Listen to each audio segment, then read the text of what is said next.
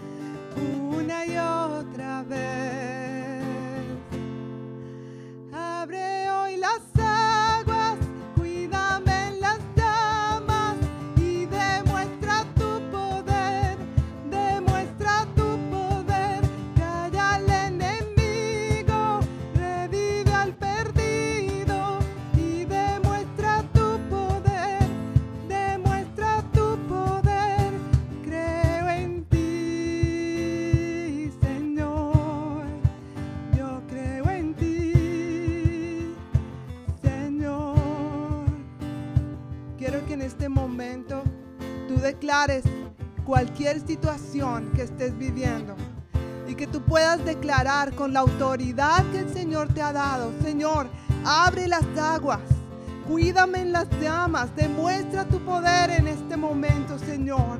Si necesitas sabiduría, pídela al Señor, porque Él promete dártela. Él promete darte toda la sabiduría que tú necesitas para saber cuál camino debes seguir. Si en este momento estás enfermo, que tú puedas decir, Señor, derriba todo lo que está impidiendo que yo pueda recibir esa sanidad que tú has prometido. Si tienes problemas familiares, que en este momento tú puedas decir, Señor, yo declaro la restauración de cualquier relación, porque en Cristo hay libertad, en Cristo hay poder, en el nombre de Jesús. Así que quiero pedirte que cantes esta canción con todo tu corazón y con toda la autoridad que el Señor te ha dado.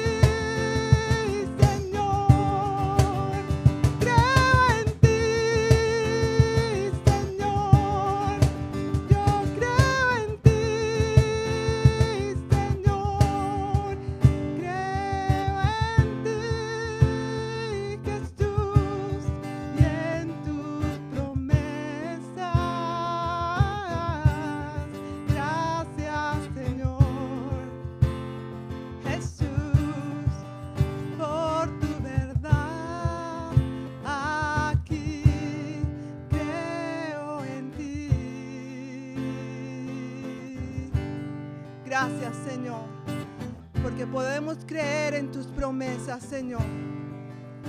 Gracias por tu palabra, Señor. Gracias porque tú cumples tu palabra, Señor. Porque tú lo has dado por nosotros. Tu amor es infinito por nosotros, por tu pueblo, por tus hijos, Señor. Tú has derramado, Señor, en la cruz del Calvario hasta la última gota de tu sangre.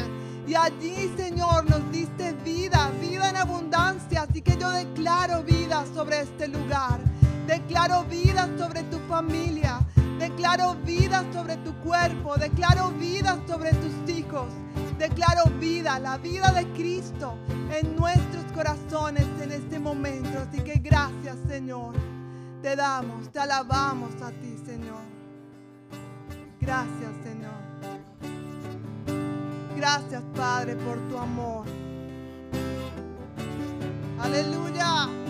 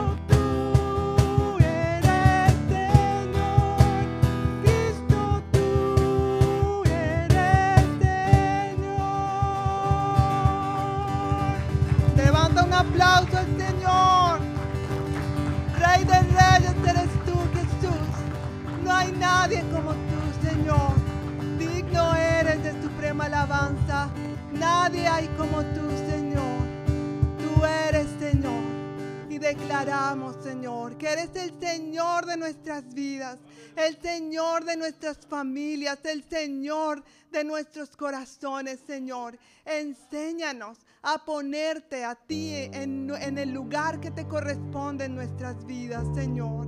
Ayúdanos a serte fiel a ti.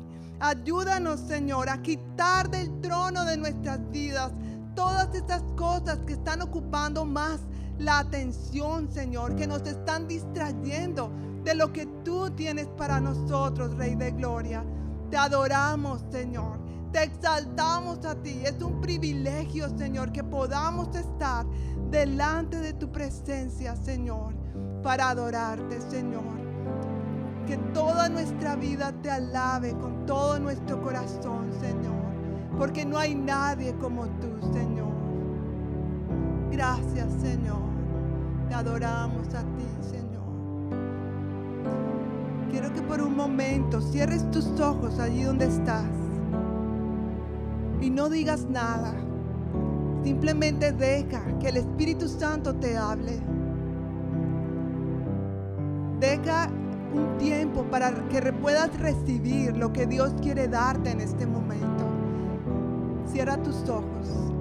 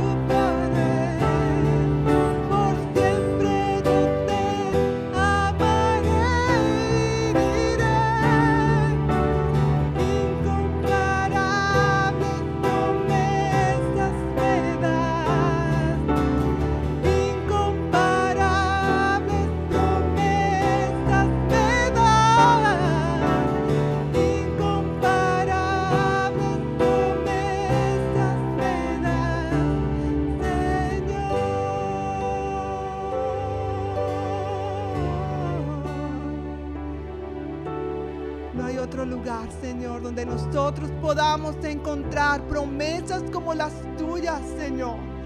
Promesas de sanidad, promesas de restauración, Señor. Recibimos, Jesús, recibimos tus promesas y decidimos creerlas, Señor. No importa que el enemigo esté allí mostrándonos un panorama diferente. Sabemos que por fe suceden Así que decidimos creer, Señor, eh, por tus promesas y de creer que tú eres quien mueve estas montañas, Señor.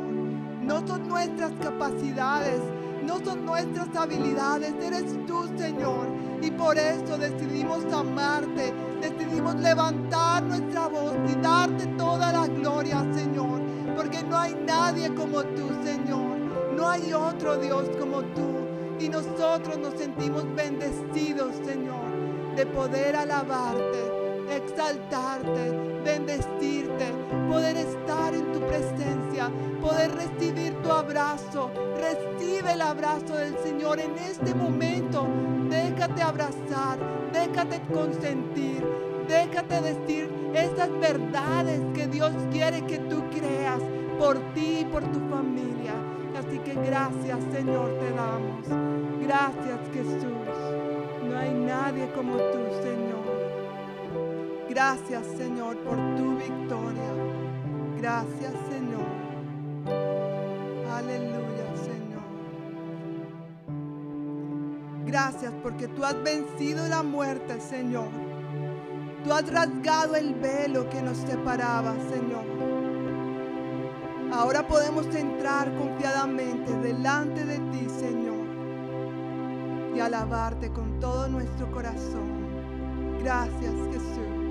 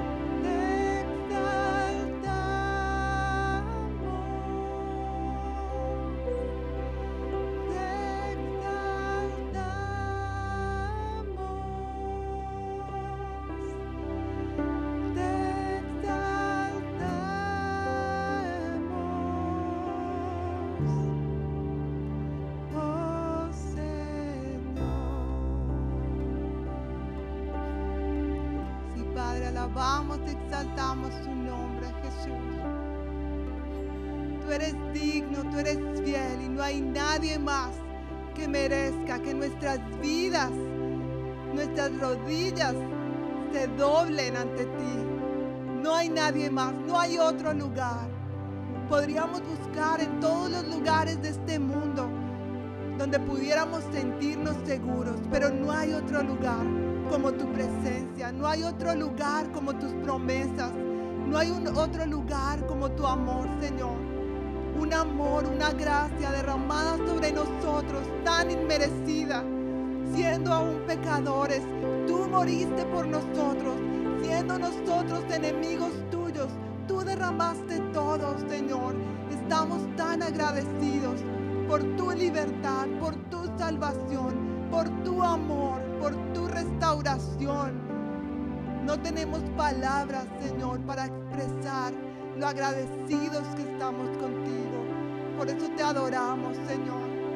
Y te pedimos que nos ayudes a exaltarte, a bendecirte, Señor. No solo con canciones, no solo de labios para afuera, sino desde lo profundo de nuestro corazón, Señor. Que nuestras más mínimas actitudes, nuestras más mínimas muestras de servicio a otros sean para ti, para exaltarte a ti en nuestros trabajos, Señor. Que podamos alabarte, Señor, con todo lo que somos, con todo lo que tú nos has dado, Señor, porque tú mereces la gloria, tú mereces la honra, tú mereces el honor, Señor. No hay otro Dios como tú. Y sé que otros están proclamando a otros dioses, pero no hay nadie que pueda hacer las cosas que tú haces, Señor. Así que te damos a ti la gloria, Señor. Te exaltamos, Señor. Te adoramos, Jesús. Enséñanos cómo amarte. Enséñanos más y más cómo tocar tu corazón, cómo agradarte, Jesús. Gracias, Señor. Recibe esta ofrenda, Señor.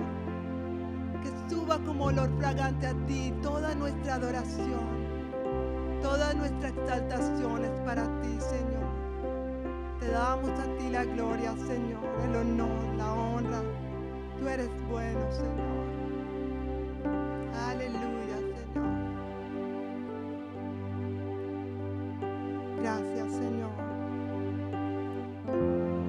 Con esta misma actitud de adoración, vamos a recoger los diezmos y las ofrendas. Y lo hacemos en medio de la alabanza, es porque nuestros diezmos y las ofrendas son como parte de nuestra adoración a Dios.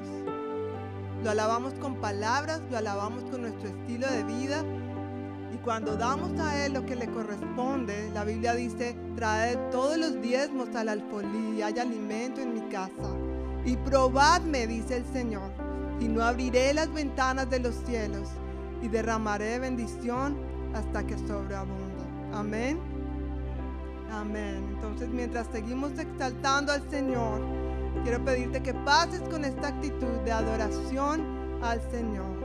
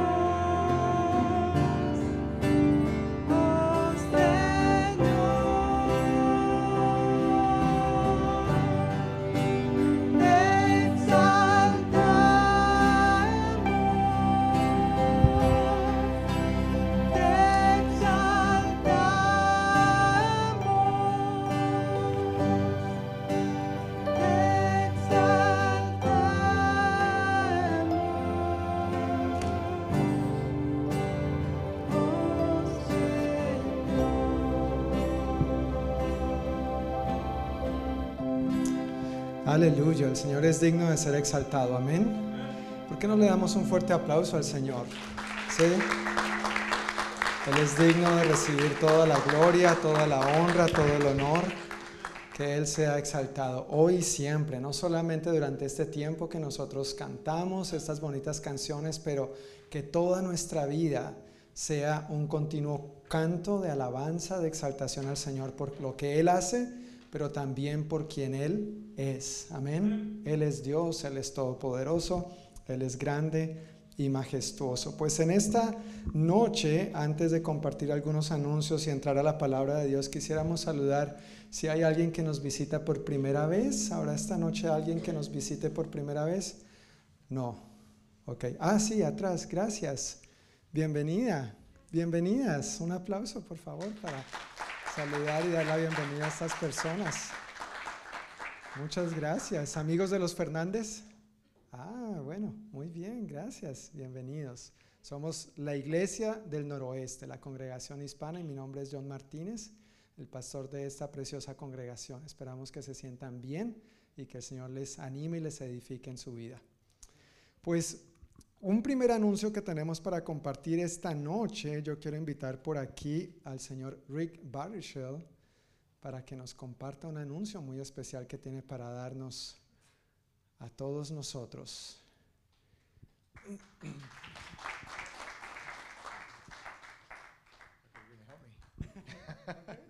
okay, so um, un poquito español, okay? So, le, uh, levanta la mano si quieres hablar inglés mejor. Okay. So this this Sunday or no, this Wednesday night and every Wednesday from 7 to 8:30 we're going to be having classes in English. They understand. It. Okay.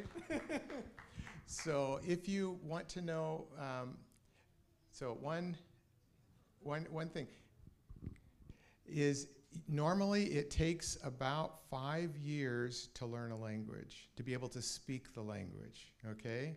So it's not going to be a quick process. It takes, first of all, you learn how to read, right? You probably all know this. You learn how to read, then you can start understanding a little bit. The very last thing is to speak. Okay?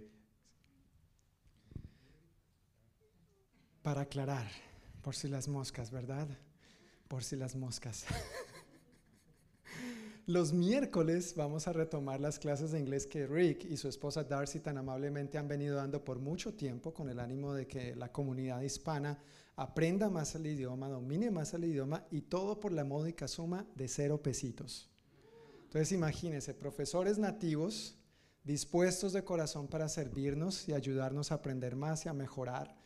Esta clase venían dándola antes de la pandemia los martes, pero ahora entonces va a ser retomada los miércoles de 7 a 8 y media de la noche en el salón de al lado, en el banquet room. Y estaba explicando que toma normalmente alrededor de 5 años aprender un segundo idioma. Entonces no es un proceso rápido, sino que hay que ser paciente y perseverante. Entonces si tú empiezas, por favor ten en cuenta que esto va a tomar tiempo, pero también es un lugar seguro con gente de confianza, donde vas a aprender buenas palabras, no malas palabras, ¿no es cierto? Y también donde si nos equivocamos, pues tenemos toda la confianza de aprender en un ambiente de confianza. Okay.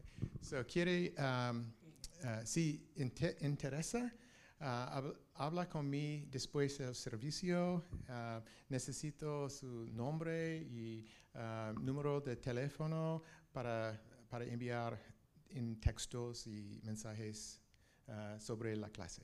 Okay. Wow, muy bien. Good job, Rick.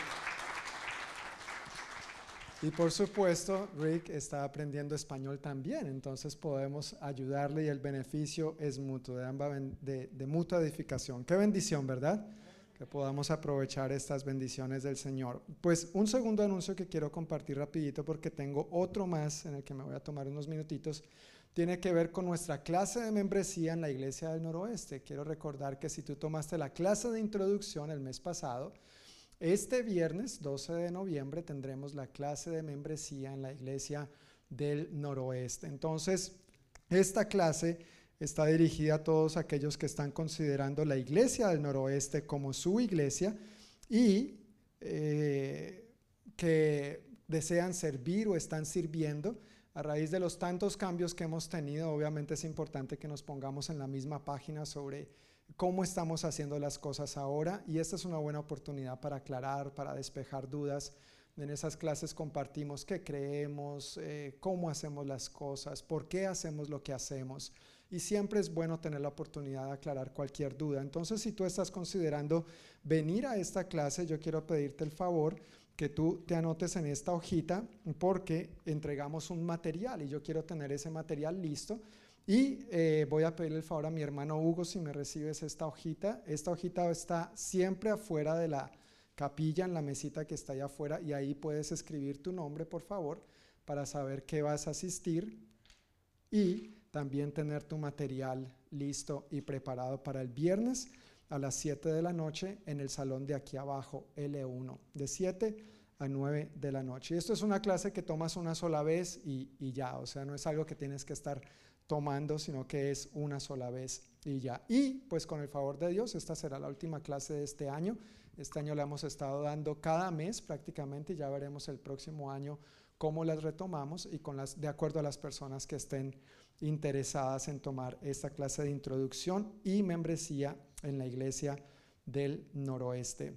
El tercer y último anuncio que tengo para compartir esta noche tiene que ver con una buena costumbre, una tradición que llevamos a cabo aquí en la Iglesia del Noroeste por años, se, ha llevado esto, y es que cada Navidad se acostumbra a recaudar una ofrenda especial para apoyar un ministerio con un propósito particular. El año pasado, por ejemplo, recaudamos ofrenda de Navidad para apoyar a los inmigrantes venezolanos que estaban pasando por la frontera con Colombia, a darles zapatos, porque muchos de ellos pasan la frontera caminando por muchísimas millas, dándoles implementos de aseo personal y todo eso en coordinación con la iglesia cuadrangular en la frontera con Colombia y el centro de atención a desastres de la iglesia cuadrangular. Gracias a Dios tenemos un buen equipo en esto que atiende no solamente los desastres aquí, pero en otras partes del mundo. Y con tus ofrendas tú participas de eso por si no lo sabías. Con nuestras ofrendas nosotros somos partícipes de eso. Este año nosotros queremos también invitarles a considerar en oración el dar una ofrenda especial de Navidad con el propósito de apoyar a las familias pastorales de nuestra iglesia o de nuestras iglesias en la República Dominicana. Ya tenemos seis iglesias, seis familias pastorales y eh, la idea por la que la estamos anunciando tan temprano este año es porque si tú puedes orar y considerar y de acuerdo a lo que Dios te diga y ponga en tu corazón, vamos a estarla recaudando en los domingos del mes de noviembre para enviárselas, para hacérselas llegar lo más pronto posible en, diciembre, a principios de diciembre. ¿Y por qué estamos interesados en bendecir la, la, iglesia cuadrangular de la República Dominicana? Bueno, hay muchos factores, hay muchas razones que podría yo decir, pero eh, estos son hermanos con los que tenemos una relación, con los que tenemos una conexión. No es como que estamos dando así a quién sabe qué o a quién, o a quién sabe dónde, sino que realmente hay una conexión. Son gente íntegra, son gente responsable, es gente que ama al Señor. Todos estos pastores que ustedes tienen ahí en su hojita, ¿todos tienen una hojita de esta? Si no tiene, levante la mano porque yo quiero que la tenga, por favor. ¿Sí? por aquí, dejen la manito levantada para que los sugieres les vean, por favor, y les repartan. Y si no tienen esta hoja, tal vez no tienen la otra grande, pero bueno. Todos estos pastores que ustedes ven ahí son los, las familias pastorales de nuestra iglesia cuadrangular en la República Dominicana. Y la idea de las fotos no es solamente para que los vean y digan, ay, qué buenos mozos, qué lindos, sino que también oren por ellos. Cada domingo estaremos dando un poquito más de información al respecto y sobre ellos, pero los dos que están en el medio, las dos fotos que están en el medio, son haitianos, son de la vecina nación de Haití, porque ahí tenemos iglesias entre la comunidad haitiana también, así como aquí en los Estados Unidos tenemos iglesias hispanas, pues allá tenemos iglesias entre la comunidad haitiana, porque es una comunidad inmigrante bien grande en la República Dominicana y las dos fotos que ven en el medio, Pastor Emanuel y Pastora Benita, son los pastores haitianos para estas congregaciones. Todos los que ven allí son pastores bivocacionales, es decir, ellos no tienen un sueldo, ellos no vengan un salario de la iglesia, ellos tienen su trabajo personal y adicionalmente tienen el trabajo para la iglesia que no les representa ningún beneficio económico. Para estos pastores, el mes de diciembre, la Navidad, muchas veces es el mes de menos ingresos. La mayoría de las veces es el mes de menos ingresos y más difícil. Y por eso mi corazón está en que en el transcurso de noviembre tú y yo oremos y dispongamos, si es la voluntad de Dios, que tú aportes algo, para que entonces a principios de diciembre ellos reciban esa bendición y llegue a tiempo para la temporada navideña. Y no para el año nuevo, no cuando ya para qué. Y tú dirás, pero Johnny, ¿por qué es así? Bueno, mi esposa y yo y nuestros hijos servimos allá como misioneros por 14 años. Tal vez algunos de ustedes sabían. Entonces es algo que nosotros sabemos por experiencia propia. Diciembre es uno de los años más difíciles para las, uno de los meses, perdón, más difíciles económicamente hablando para las familias pastorales. Y es algo que tal vez tú y yo aquí no vivimos, no experimentamos, pero ellos allá sí, como al igual que en muchas otras partes del mundo. Nosotros aquí somos muy bendecidos, muy privilegiados, y yo creo que de la abundancia que Dios nos ha dado, de la gracia que Dios nos ha dado, nosotros podemos también dar por gracia. Amén. Entonces, por favor, mantén esto en tus oraciones. Dispón conforme Dios ponga en tu corazón. Y algo bien importante es que al identificar esa ofrenda para la República Dominicana, para que en la oficina de finanzas la contabilicen adecuadamente y la enviemos responsablemente a donde tiene que llegar, en el sobre de diezmos y ofrendas tú ves que al final hay un rengloncito que dice otro proyecto.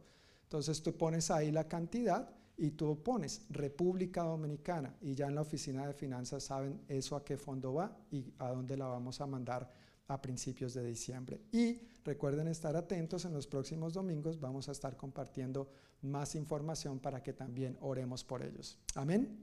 Ok, pues muchísimas gracias por su atención. Todavía no nos vamos, apenas estamos empezando, imagínense, me tiene que aguantar otro ratico más. Pero sí, sí me aguanta otro ratico más. Ok, a los que dijeron que sí, gracias. A los que no, tranquen la puerta. No van a salir hasta que no me aguanten. Pues vamos a continuar con la palabra de Dios en esta noche. Ya casi, casi concluimos eh, en Misión con Jesús, un estudio a través del Evangelio de Marcos.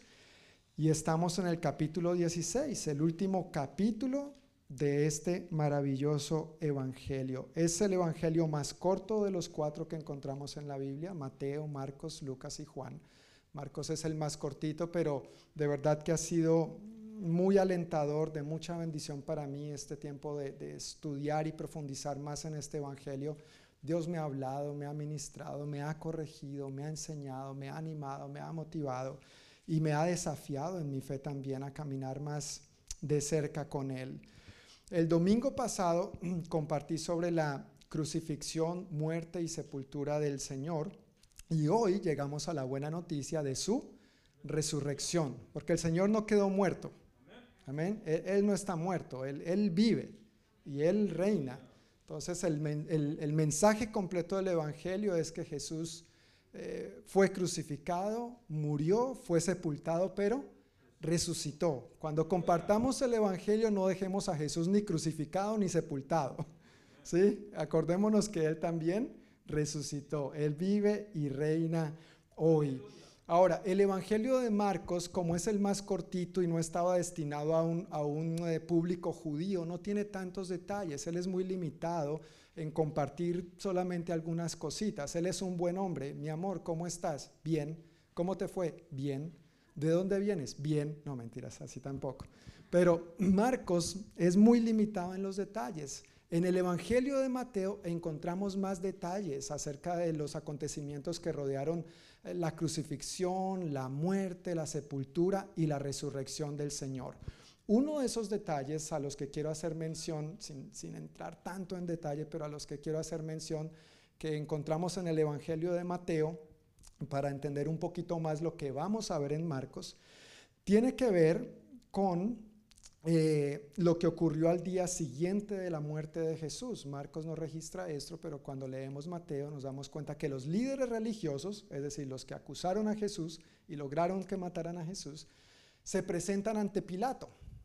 el viernes lo acusaron y el sábado se presentan ante Pilato para decirle, oiga Pilato, nosotros nos acordamos que este mentiroso, así dice, no, no le estoy diciendo yo, Mateo 27 dice así, este mentiroso mientras aún vivía, dijo que al tercer día resucitaría. Entonces Pilato, háganos un favor y hágase un favor usted mismo. Selle la tumba, póngale un sello, un, sello romano. Eso tenía sus implicaciones legales y de autoridad que no podía ser roto así nomás. Y a Pilato eso le pareció bien. Y además de mandar a sellar la tumba, él también mandó guardias. Él mandó soldados para que, dice textualmente, para que la aseguraran y la protegieran lo mejor que pudieran, la, la tumba. Sin embargo, cuando Jesús resucitó, inmediatamente estos soldados fueron a informar a esos líderes religiosos que se habían entrevistado con Pilato el viernes. ¿Y recuerdan qué pasó en la historia? Si la han leído. Estos hombres, estos líderes religiosos, los temerosos de Dios, le dijeron a los soldados romanos, miren, ¿saben qué? Aquí hay un dinerito para que presenten tal informe. Y bueno, no era un dinerito, la Biblia dice que era un gran soborno, una gran cantidad de dinero. Tal vez no usaban adecuadamente los diezmos y las ofrendas. Aquí sí. Y puede preguntar a la oficina de finanzas si tiene dudas. Pero en ese momento ellos desviaron fondos para ejecutar un soborno, un gran soborno para que presentaran el informe siguiente, que dijeran que los discípulos de Jesús vinieron durante la noche mientras dormíamos y robaron el cuerpo. Los discípulos de Jesús vinieron durante la noche mientras dormíamos y robaron el cuerpo. Como dicen en inglés, seriously, ya estoy practicando, ¿sí ve? Anímese, miércoles a las 7 de la noche. Pero ¿en serio?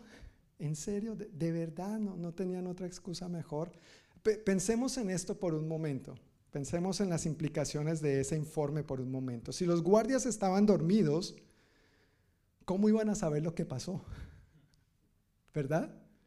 ¿Cómo iban a darse cuenta de lo que pasó?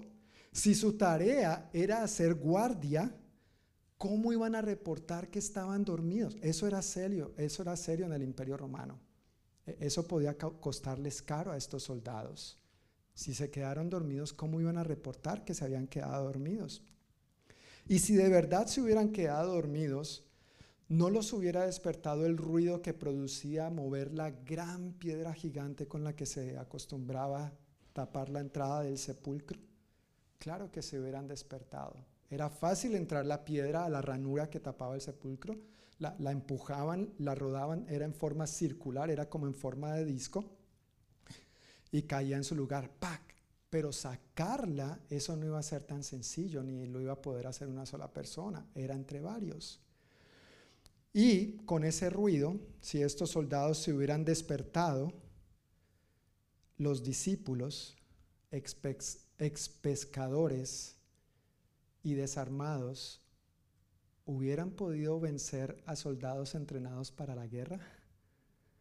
O sea, por donde uno vea esto, no falta sino las palomitas del maíz, el popcorn. ¿sí? Cuéntame otra película, otra historia, ¿no es cierto? E, es un argumento muy ficticio realmente, pero fue el informe que presentaron, desafortunadamente.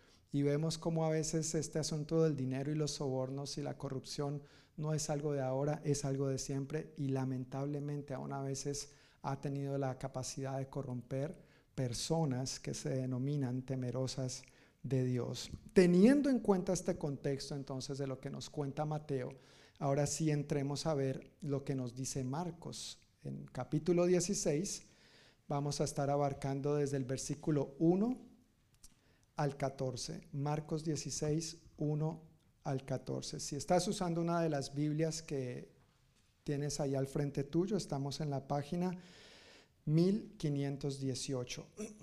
y vamos a leer los versículos 1 al 4 para comenzar.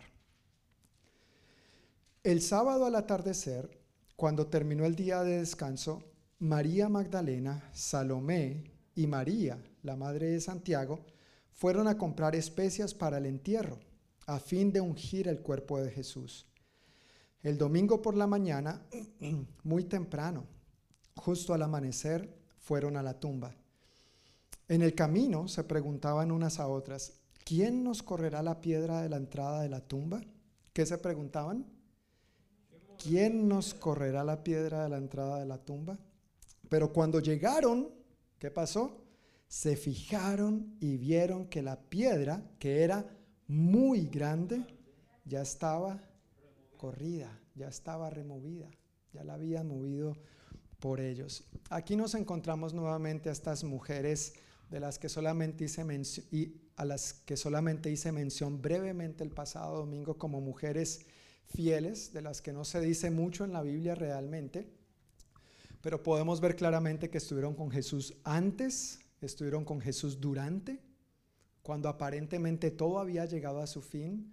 Los discípulos no estaban al pie de la cruz, solamente uno de ellos, el resto eran las mujeres que le habían seguido desde Galilea y estuvieron después, así que estas mujeres fueron fieles, fueron perseverantes y como los judíos tenían la buena tradición y costumbre de ungir los cadáveres, los judíos no embalsamaban los cadáveres. Los egipcios sí, pero los judíos no tenían esta tradición. La costumbre que ellos tenían era ungir los cadáveres, pues estas mujeres compraron las especias acostumbradas de tradición para ir a ungir el cadáver del Señor Jesús, lo cual no pudieron hacer el viernes, porque si bien recuerdas, ya estaba llegando la hora de qué? Del día de reposo. Y cuando comenzaba el día de reposo ya no se podía hacer absolutamente nada. Pasó todo el sábado, en la noche compraron esto al parecer, lo prepararon y el domingo bien tempranito se dirigieron a ungir el cuerpo del Señor y eso es una muestra de amor y devoción, es un acto de amor y devoción. Sí es verdad que efectivamente mostraron mucho amor y mucha devoción, pero también en este caso, aunque era amor y era devoción, era un acto de poca fe. Y tú dirás, pero ¿cómo así, John? ¿Cómo así que amor, devoción, pero poca fe? En el camino, ¿qué iban preguntándose unas a otras? ¿Quién nos correrá la piedra de la entrada de la tumba? Necesitaban que la piedra fuera removida para que ellas pudieran entrar a qué? A ungir el cuerpo de Jesús. ¿Por qué un acto de amor y devoción pero de poca fe? Porque esta pregunta nos indica que el plan en el que ellas iban era a ungir el cuerpo de Jesús. Ellas no estaban esperando la resurrección de Jesús. Ellas iban en lo natural. Y, no es que esté mal tener el acto de amor y devoción, está bien, es, es genuino, es sincero. Pero a veces igualmente nuestros actos de amor y devoción no van acompañados de qué? De fe, de fe. Simplemente nos conformamos con las especias, la tradición, lo que es la costumbre, lo que así siempre se ha hecho y así siempre se hará. Y no esperamos lo nuevo, la resurrección de lo nuevo que Dios tiene para nuestras vidas. Los actos de amor y devoción son buenos y llegan a convertirse en, costumbres, en tradiciones buenas y saludables para la vida, pero son solamente transformadores cuando esos actos de amor y de devoción los acompañamos con fe. Sin fe, dice el autor a los hebreos, es imposible agradar a Dios. Sin fe es imposible agradar a Dios. Y tengo que preguntarme aquí, cada uno de nosotros, diciendo, mis actos de amor y devoción van acompañados de la saludable expectativa de que el Señor obre nuevas cosas en mí y a través de mí. O mi caminar con el Señor se trata simplemente de una buena costumbre y de una buena tradición. El domingo es el día de ir a la iglesia, porque así me criaron. Y esa es la tradición y esa es la costumbre. Además, hoy no hay partido de los Seahawks. Entonces, ¿qué me quedo haciendo en la casa? A propósito, hoy no hay partido de los Seahawks. Revisé en el calendario para poder hacer este chiste. Pero a veces la vida con el Señor se convierte en simplemente una tradición y perdemos la saludable expectativa de llegar a esta reunión, por mencionarlo público, de que Dios nos hable de que Dios nos bendiga, de que el Dios vivo que resucitó, que removió la, la piedra y la puerta también, se mueva entre nosotros. Permíteme preguntarte, y es una pregunta para mí también, ¿por qué estoy aquí? ¿Por tradición? En el caso de los niños y los jovencitos, porque los papás los obligan, los traen, o porque tal vez están empezando a caminar y a tomar sus propias decisiones. ¿Por qué estamos tú y yo aquí? ¿Porque soy el pastor y es mi trabajo y es lo que tengo que hacer? ¿O realmente porque amo al Señor y a su familia? ¿Por qué hago lo que hago? Es una pregunta que tenemos que hacernos constantemente y al igual que ellas, tenemos que preguntarnos, ¿espero simplemente ungir el cuerpo de Jesús? ¿Espero simplemente seguir las tradiciones? ¿O espero en mi vida ver constantemente la resurrección de Jesús? Amén. Yo quiero para mí, para ti, para nosotros como iglesia, que tengamos esta saludable expectativa. Amén. No es que estén mal las costumbres, no es que estén mal las tradiciones, los actos de amor y de devoción, pero necesitamos siempre acercarnos a esto en fe, creyendo que Dios va a obrar, que Dios dijo y que Él va a cumplir. Eso es lo que Él había dicho, que Él iba a resucitar, pero ellas iban a ungir el cadáver, no estaban esperando la resurrección. Y eso nos lleva a la siguiente porción de Marcos, capítulo 16, versículos 5 al 8. Cuando entraron en la tumba, vieron a un joven vestido con un manto blanco, sentado al lado derecho. Las mujeres estaban asustadas, pero el ángel les dijo, no se alarmen, ustedes buscan a Jesús de Nazaret, el que fue crucificado. No está aquí, ha resucitado. Miren, aquí es donde pusieron su cuerpo Ahora vayan y cuéntenles a sus discípulos, incluido Pedro, que Jesús va delante de ustedes a Galilea. Allí lo verán, tal como les dijo antes de morir.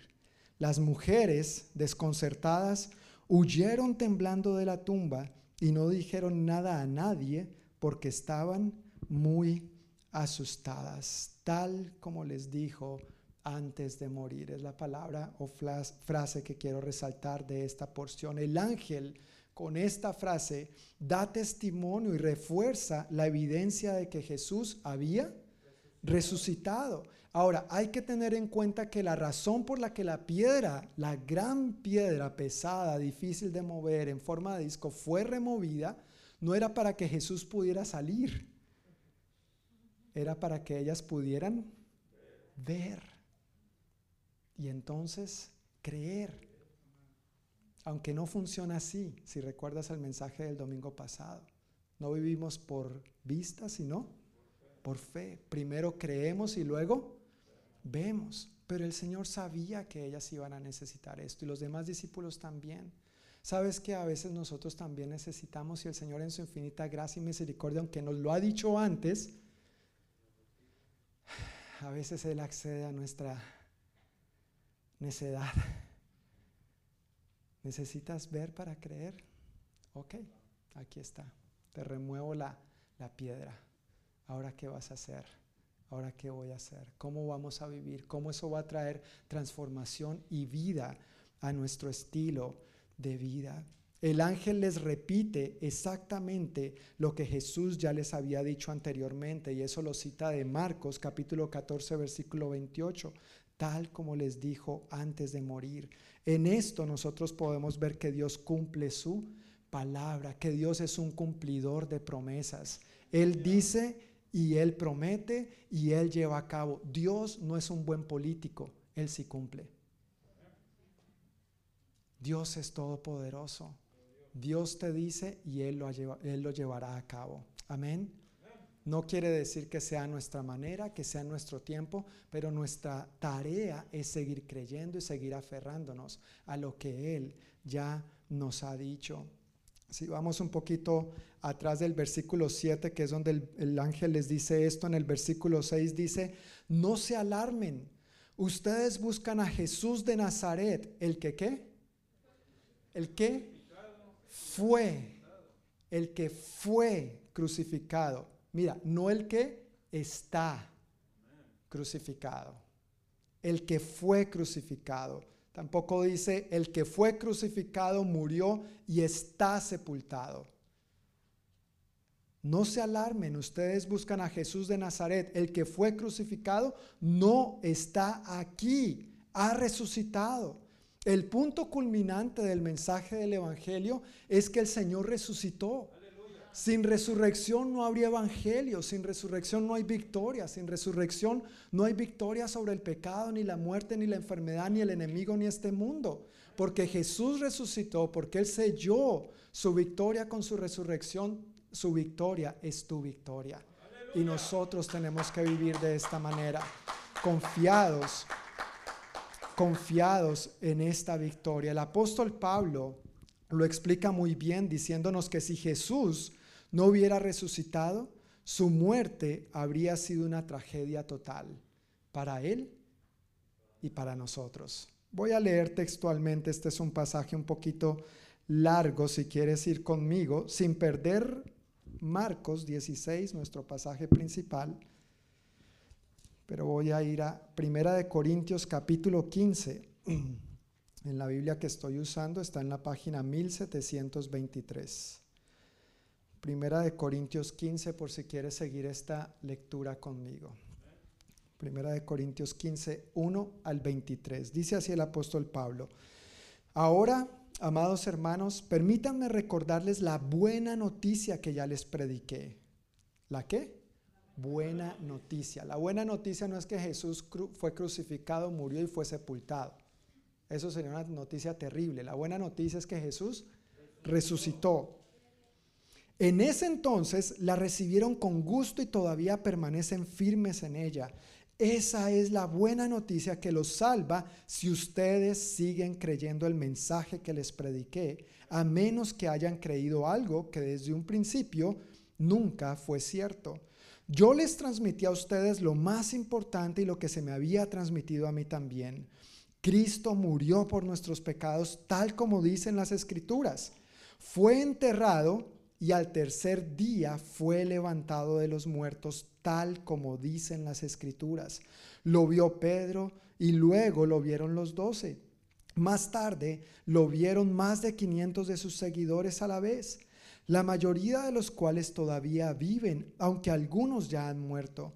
Luego lo vio Santiago y después lo vieron todos los apóstoles. Por último, como si hubiera nacido en un tiempo que no me correspondía, también lo vi yo pues soy el más insignificante de todos los apóstoles. De hecho, ni siquiera soy digno de ser llamado apóstol después de haber perseguido a la iglesia de Dios como lo hice.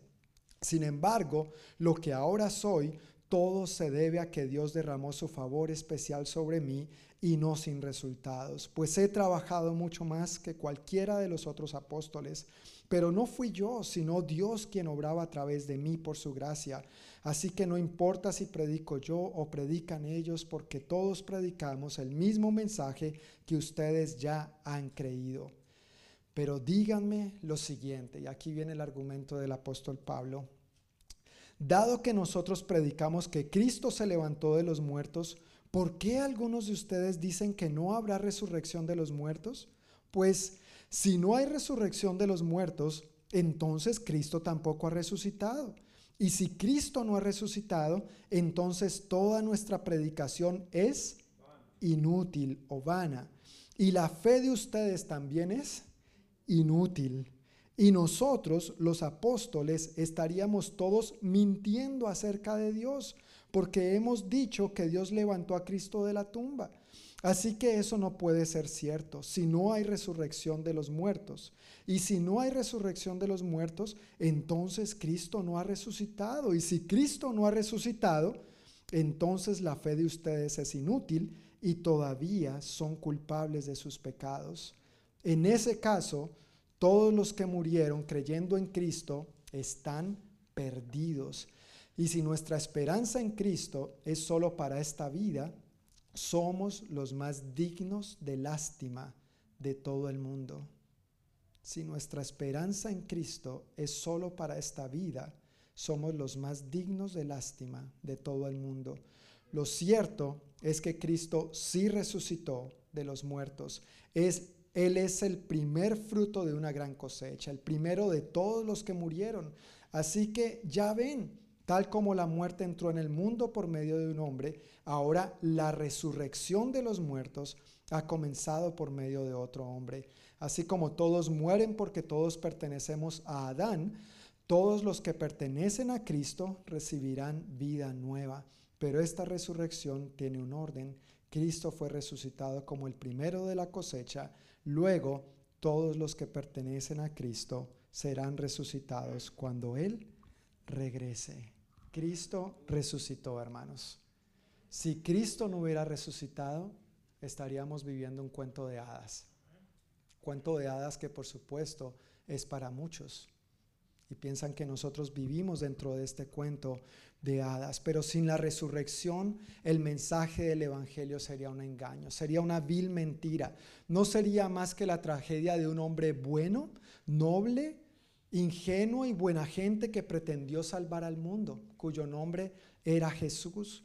Pero no es así. Jesús resucitó, Él vive y reina. El soldado romano al pie de la cruz da testimonio de esto cuando dijo, verdaderamente este hombre era el Hijo de Dios. Una vez resucitado, Jesús se apareció a sus discípulos como lo acabamos de leer aquí y ellos son testigos oculares de este acontecimiento, pero no solamente son testigos aquel soldado y sus discípulos, sus propios adversarios tuvieron que tramar un plan, con soborno incluido, para acusar a los discípulos de que se habían llevado el cuerpo de Jesús. Su resurrección, mis queridos hermanos y amigos, es irrefutable. El título que le pusieron a Jesús por su condena y al momento de llevarlo a la cruz es Rey de los judíos. Pero el sello de su resurrección es Rey de reyes y Señor de señores. Este es nuestro Jesús. Este es en el que tú y yo hemos decidido depositar nuestra fe y nuestra confianza. Él fue crucificado, Él murió, Él fue sepultado, pero Él resucitó. Él vive y reina y un día vamos a ser resucitados con Él. Por Él y para Él. Vamos a pasar la eternidad con nuestro buen pastor. Ya no habrán más lágrimas, ni dolor, ni llanto, ni enfermedad. Todas las cosas malas habrán pasado. ¿Por qué? Porque gracias a Él, en Él, por Él y para Él, tenemos la victoria. ¿No es esto digno de regocijarnos? ¿No es esto digno de que nuestra esperanza cobre nuevo ánimo, respiremos profundo y descansemos en el Señor? a pesar de lo que estemos viviendo. Yo sé que esta vida es difícil, yo sé que tú tienes problemas, yo tengo problemas, a veces enfrentamos desánimo, los ataques del enemigo, la corriente de este mundo nos quiere arrastrar, nosotros humanamente nos desanimamos, pero en esta verdad de la resurrección de Cristo, nosotros encontramos nuevas fuerzas para seguir adelante. Amén, porque Él resucitó, porque Él venció, su victoria es nuestra victoria. Eso es algo para vivir y celebrar todos los días de nuestra vida. Si hubieran sido los amigos de Jesús, los compinches, entre comillas, los compinches de Jesús, los que hubieran robado el cuerpo del Señor, qué, convicción la de estos amigos que estaban dispuestos a morir por predicar una mentira. Yo, quiero amigos así, no mentirosos, con esta convicción de estar dispuestos a morir por una mentira, si hubiera sido así.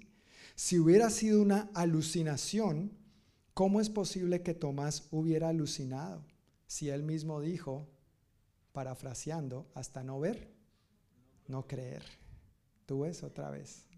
Primero ver y luego creer. No funciona así, pero Dios en su misericordia, una semana después de haber dicho eso, se le aparece. Tomás, ¿querías ver? Y Tomás dijo, bueno, también quiero tocar. Si lees Juan, dice no solamente ver, sino también tocar y meter la mano en su, en su costado. El discípulo Tomás. Si hubiera sido una alucinación, ¿cómo ves y cómo tocas eso? Si hubiera sido una alucinación, ¿cómo es posible que más de 500 de sus seguidores hubieran alucinado exactamente lo mismo al mismo tiempo y en el mismo lugar? Todos se la fumaron verde. La compraron en el mismo distribuidor. Qué alucinaciones, ¿no es cierto? Bueno, para no ponerlo así tan dramático, digamos que fueron hipnotizados. Por una hojita verde, pero hipnotizados. No, mentiras. Si hubiera sido un engaño, ¿cómo se explica el profundo cambio que se produjo en los discípulos, pasando de una gran tristeza a un gozo sublime, de la cobardía a la valentía y de la timidez de negar a Cristo a confesar a Cristo y testificar de Cristo. Si esto no fuera real, ¿cómo se explica la convicción con que los cristianos vivimos esta vida? Esa convicción no viene de otra cosa más que de un Cristo resucitado. Amén. Más que de nuestro Señor resucitado. Versículos 9 al 14 de Marcos 16. Después de que Jesús resucitó el domingo por la mañana temprano, la primera persona que lo vio fue María Magdalena, la mujer de quien él había expulsado siete demonios. Ella fue a ver a los discípulos, quienes estaban lamentándose y llorando, y les dijo lo que había sucedido. Sin embargo, cuando les dijo que Jesús estaba vivo y que lo había visto, ellos vuelve y juega, no le creyeron. Tiempo después, Jesús se apareció en otra forma a dos de sus seguidores que iban caminando desde Jerusalén hacia el campo. Ellos regresaron corriendo para contárselo a los demás. ¿Y qué pasó? Pero ninguno les creyó. Incluso más tarde se apareció a los once discípulos mientras comían juntos. Los reprendió por su obstinada incredulidad, porque se habían negado a creer a los que lo habían visto después de que resucitó. Jesús había mencionado varias veces la promesa de que al tercer día resucitaría. Sin embargo, este último versículo es muy claro en decirnos que Jesús los reprendió. ¿Por qué? Por su obstinada incredulidad, porque se habían negado a creer.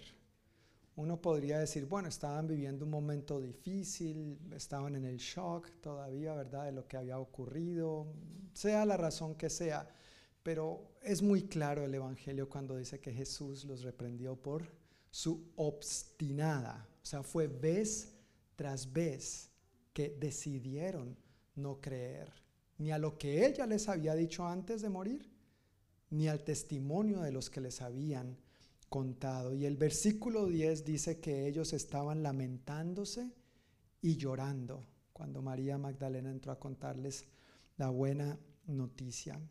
El libro de Eclesiastés capítulo 3 es uno de esos capítulos muy chéveres y a veces al mismo tiempo difíciles de digerir porque explica que todo tiene su tiempo. Y cuando lees eso, hay cosas que uno dice, chévere, que esto tenga su tiempo, pero hay otras cosas que tú dices, yo no quisiera pasar por esos tiempos. Tiempos buenos y tiempos malos. Y uno de esos aspectos que menciona Salomón en su libro de Eclesiastés es que hay un tiempo para llorar. Hay tiempo de llorar y hay tiempo de reír. Y sigue una lista impresionante, muy detallada, diciendo, todo tiene su tiempo, todo tiene su tiempo. Así que claro, hay momentos como en el que estaban viviendo los discípulos para lamentarse y llorar. Es, válido. Cuando uno pasa por un momento difícil y hay que llorar, es válido llorar. Dios nos creó con sentimientos, con emociones y, es bueno sacarlo y desahogarlo. Eso es saludable. Pero tiene su tiempo, tiene su momento. No podemos quedarnos lamentándonos y llorando por el pasado. No está bien. No es saludable ni para ti ni para los demás.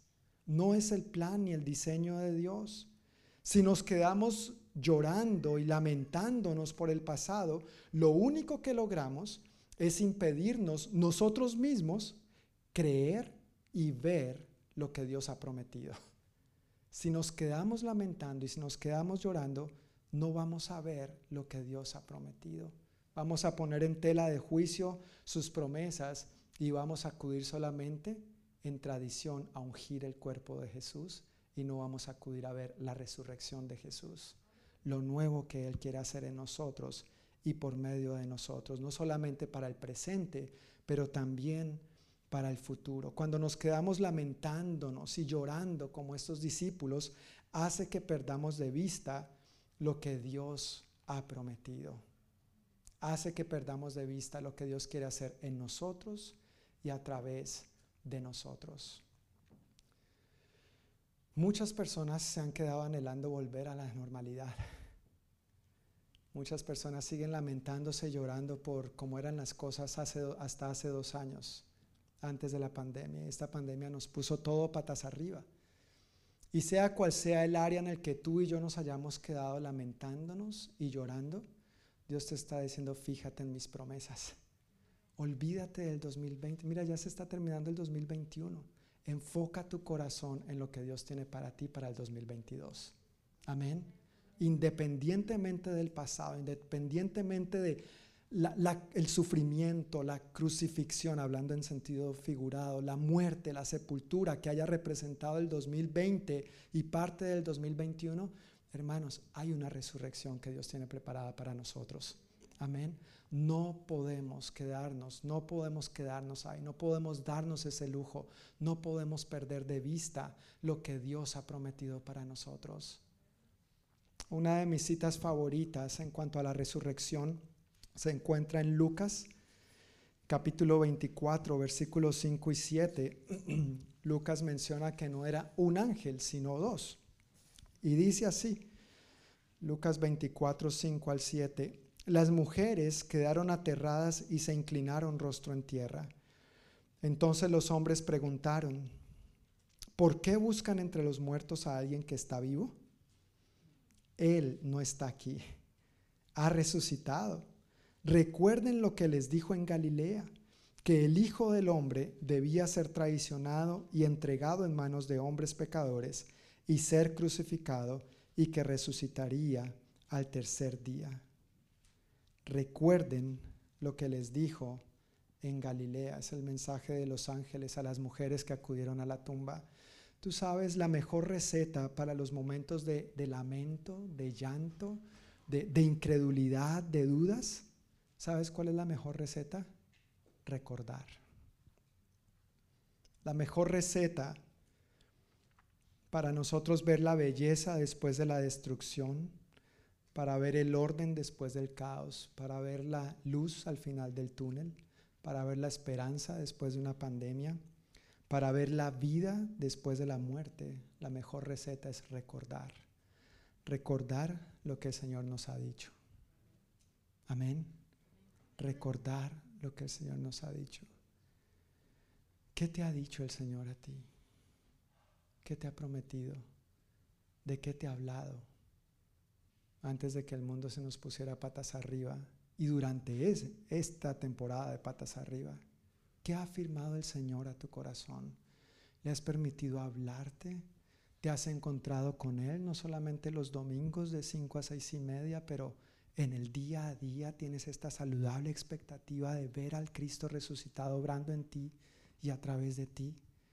¿Qué te ha dicho el Señor? Eso es lo que te va a mantener en pie para ver la luz al final del túnel, para ver la belleza después de la destrucción, para ver vida después de la muerte y no conformarte con una simple tradición, aunque buena, de ir a ungir el cuerpo de Jesús, pero con la saludable expectativa de ver al Jesús resucitado. Este Jesús resucitado es el que quiere manifestarse en ti en mí hoy en día, no solamente aquí en esta reunión eclesiástica, pero en el día a día, en tu familia, en tu trabajo, en la universidad, en la escuela, en la calle, en el supermercado, en todas las áreas, en todos los ámbitos de tu vida. No podemos confinar a Jesús solamente a las áreas religiosas de nuestra vida. No es correcto, no es saludable. Allí nos vamos a quedar, en la tradición. Pero cuando le permitimos al Cristo resucitado obrar en nosotros, eso transforma vidas. Amén. Eso transforma y renueva vidas. Por eso no podemos quedarnos lamentándonos y llorando. Somos llamados a creer y avanzar. hacia lo que Dios tiene por delante para nosotros. Creamos, es tiempo hermanos de creer y avanzar.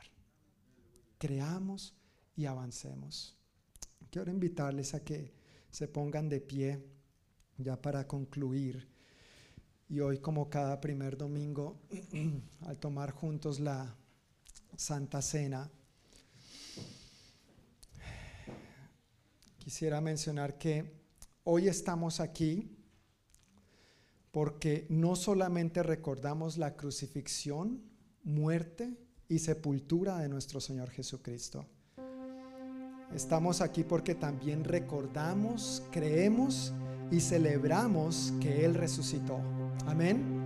Creemos, recordamos y celebramos que Él resucitó. Hoy estamos aquí porque su victoria es nuestra victoria y porque esa victoria está al alcance de todo aquel que la crea y la reciba.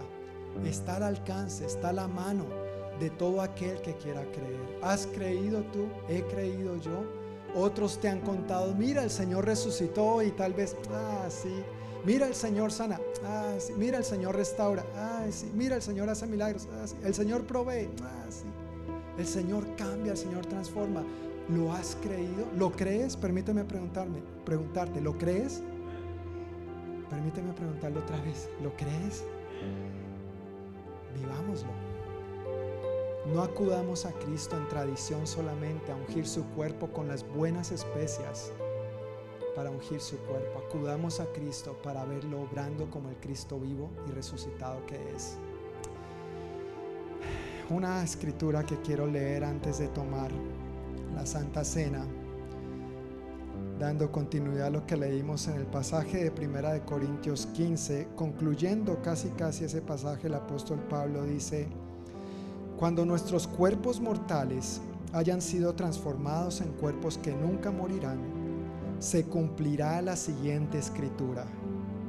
La muerte es devorada en victoria. Oh muerte, ¿dónde está tu victoria?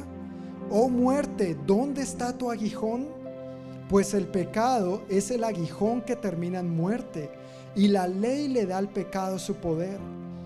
Pero, gracias a Dios, Él nos da la victoria sobre el pecado y la muerte por medio de nuestro Señor Jesucristo. Damos gracias a Dios, hermanos. Él nos da la victoria sobre el pecado, sobre la muerte, sobre el enemigo, sobre este mundo. Gracias a Cristo Jesús, nuestro Señor y Salvador. Esto es lo que recordamos y lo que creemos al celebrar su resurrección. Amado Padre, te damos gracias por tu palabra. Gracias Señor Jesús por tu obra en la cruz por nosotros, pero también por tu muerte, por tu sepultura y por tu resurrección. Gracias Espíritu Santo por afirmar esta verdad y dar testimonio a nuestro espíritu de que tu palabra es verdad de que Jesús, el Hijo de Dios, es el camino, la verdad y la vida, y nadie va al Padre si no es por Él. Gracias que hoy tenemos la oportunidad de recordar, creer y celebrar que Cristo vive y reina. Y porque Él vive y reina, porque Él venció al pecado, porque Él venció al enemigo, porque Él venció la muerte, nosotros somos bendecidos con su victoria y somos más que vencedores también. Celebramos a tu nombre, Señor Jesús. Tú eres bueno, glorioso, confiamos en quien tú eres, confiamos en las promesas que tú nos has dado y decidimos hoy creer en ellas. Perdónanos, Dios, por los momentos que tan obstinadamente hemos sido incrédulos y hemos puesto en tela de juicio tus promesas y tu palabra. Tú nos dices que tú eres el mismo ayer y hoy por los siglos, que tú no cambias, que en ti no hay sombra de variación, que tú no eres hijo de hombre para que mientas, ni hombre para que te arrepientas. Tus promesas son sí y son amén. Podemos decir a tus promesas confiadamente sí y amén. Gracias Señor. Gracias Dios. Gracias por lo que tú has hecho por nosotros. Gracias que tú sí eres un Dios que puede sanar. Gracias que tú eres un Dios que sí puedes salvar. Gracias que tú eres un Dios que sí puedes restaurar. Gracias que tú eres un Dios que sí puedes soplar vida y dar aliento de vida. Gracias que tú eres un Dios que sí puedes dar propósito. Gracias que tú sí eres un Dios que nos puede dar sentido en esta vida loca en que vivimos en este mundo loco. Gracias Señor por poner orden en medio del caos y por llenarnos de tanta esperanza en medio de tanta incredulidad. Celebramos a tu nombre, Dios. Celebramos a tu buen nombre. A ti te damos toda la gloria y toda la honra, Señor. Tú mereces ser exaltado, como cantábamos al principio. Te exaltamos, te exaltamos. No hay nadie como tú. Grande y majestuoso tú eres. No hay nadie como tú, bendito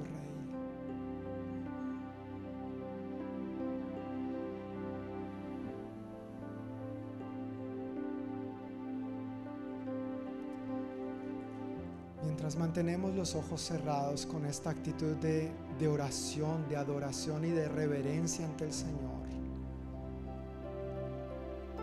Hoy hemos hablado de creer al Señor, de creerle a Él lo que Él ha dicho. Y yo no sé en qué momento, en qué etapa de tu vida te encuentras tú ahora mismo. Tal vez tradicionalmente tú has creído al Señor.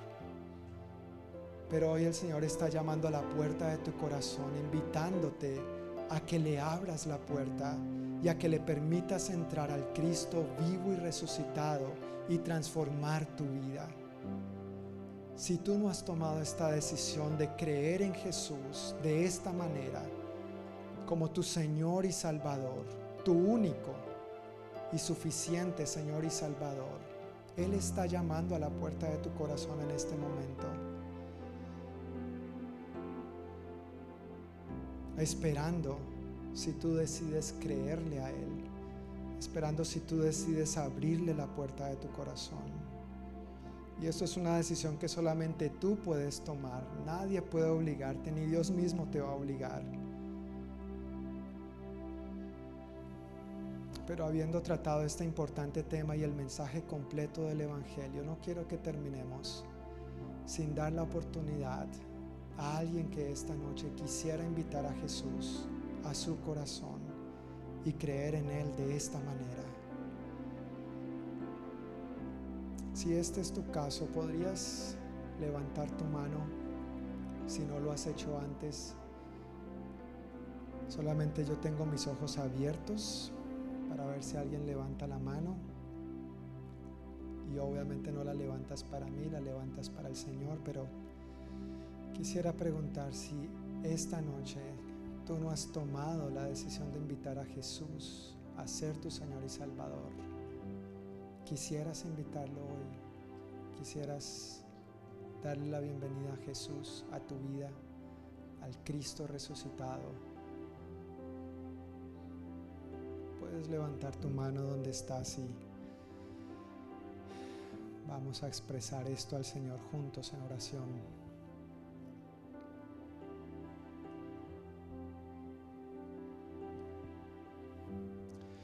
Amado Padre, pues te damos muchísimas gracias una vez más. Nos acercamos con gratitud al tomar esta galletita y este jugo de uva que representa tu cuerpo partido en la cruz, perdón, molido en la cruz, para el perdón de nuestros pecados, la sanidad de nuestras enfermedades y dolencias, la provisión de todas nuestras necesidades y el propósito divino siendo cumplido en nosotros. Recordamos lo que tú has hecho, Señor, pero también recordamos y celebramos que tú resucitaste, que tú vives y reinas, y tomamos esta copita con acción de gracias. En el nombre de Jesús. Amén. Podemos tomar juntos la galletita y el jugo de uva.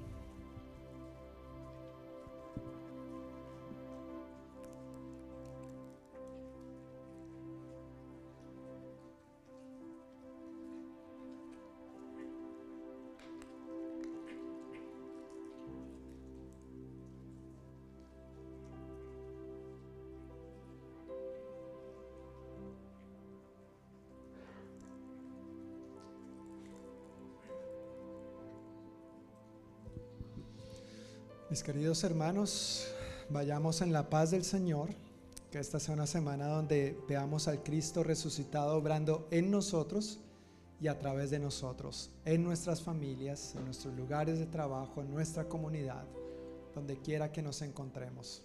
Amén. Un abrazo y con el favor de Dios nos vemos el próximo domingo a la misma hora por el mismo canal.